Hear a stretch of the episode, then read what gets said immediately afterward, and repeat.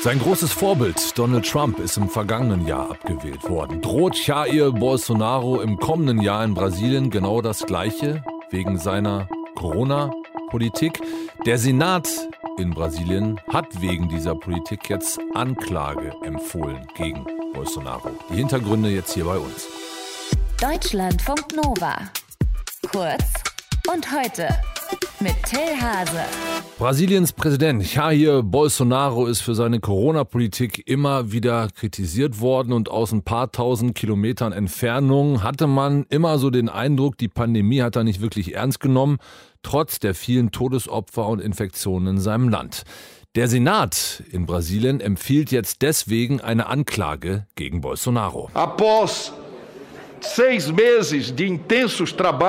Nach sechs Monaten intensiver Arbeit hat die Parlamentarische Untersuchungskommission Beweise gesammelt, die eindeutig belegen, dass die Regierung fahrlässig mit der Pandemie umgegangen ist. Damit hat die Regierung die Bevölkerung bewusst der Gefahr einer Masseninfektion ausgesetzt. Deliberadamente a população a risco concreto de infecção em massa fahrlässig mit der Pandemie umgegangen. Ines Gruno aus den Deutschlandfunk Nova Nachrichten. Was heißt das genau? Was wird Bolsonaro vorgeworfen? Ja, wie man gerade schon gehört hat, es geht ganz klar um seine Politik in der Corona-Pandemie. Der Parlamentarische Untersuchungsausschuss legt Bolsonaro zehn teilweise schwere Verbrechen zu Last. Eins haben wir gerade schon gehört, den Vorwurf, die Bevölkerung vorsätzlich mit dem konkreten Risiko der Masseninfektion ausgesetzt zu haben. Und ein anderer ist auch, äh, ihm wird Verbrechen gegen die Menschlichkeit vorgeworfen. Wenn der Senat jetzt so eine Empfehlung ausspricht in Brasilien, was bedeutet das genau?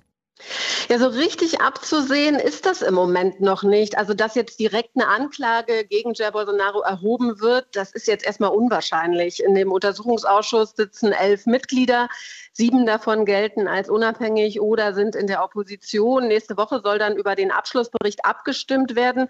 So, und wenn es dann eine Mehrheit dafür gibt, dann kann der an andere Institutionen geschickt werden. Zum Beispiel an den Generalstaatsanwalt. Aber der gilt als Unterstützer von Bolsonaro. So ein Bericht könnte zum Beispiel auch Grundlage für ein Amtsenthebungsverfahren gegen Bolsonaro sein.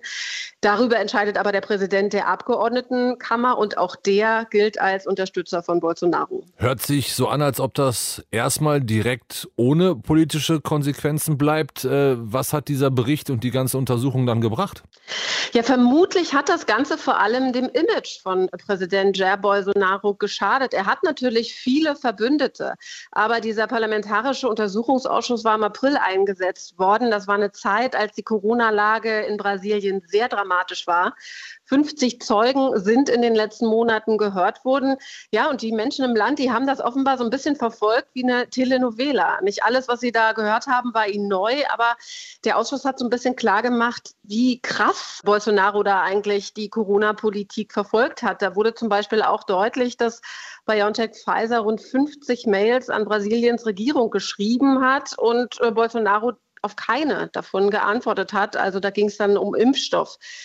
Ein Vorteil oder ein Erfolg wird diesem Untersuchungsausschuss zugesprochen, nämlich dass sich jetzt mittlerweile immer mehr Menschen impfen lassen. Ja, und nächstes Jahr muss sich Bolsonaro ja einer Wiederwahl stellen. Und wie sieht es aus in Sachen Wiederwahl für Bolsonaro aktuell?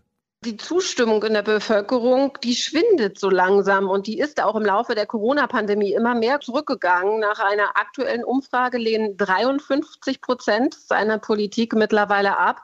Und das ist das schlechteste Ergebnis für Bolsonaro, seitdem er im Amt ist, also seit 2019. Ein parlamentarischer Untersuchungsausschuss in Brasilien hat die Politik, die Corona-Politik von Jair Bolsonaro, dem Präsidenten, untersucht und wirft ihm unter anderem Verbrechen gegen die Menschlichkeit vor. Direkte politische Konsequenzen wird das nicht haben, aber es könnte die Wahl beeinflussen im kommenden Jahr. Infos von Ines Gruno aus den Deutschlandfunk Nova Nachrichten. Deutschlandfunk Nova. Kurz und heute.